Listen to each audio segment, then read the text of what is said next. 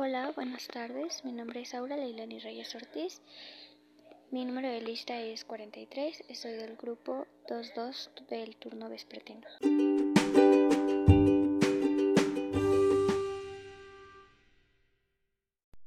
Bueno, yo les voy a hablar sobre los elementos de la representación escénica. El primero es la obra. Este contiene algunos como los actores, que son los que interpretan a los personajes, la escenografía, que son los objetos y las cosas que representan el espacio en el que va a transcurrir la historia, los diálogos, que es todo lo que dice el personaje, entre otros. El segundo es el acto. Este tiene elementos como el cuadro, que son las escenas que se desarrollan en el mismo contexto. Cada que cambia el contexto, se hace un nuevo cuadro. La entrada y la salida de personajes, la acción y los personajes.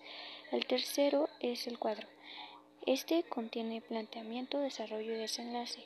Y el último es la escena que tiene decorado, es decir, el mobiliario, la iluminación. Este puede cambiar de acuerdo al contexto o al cuadro el vestuario, el maquillaje y la peluquería, el atrezo, que son todos los objetos que usa el personaje, los alimentos y comidas, la jardinería, los animales y vehículos, entre otros.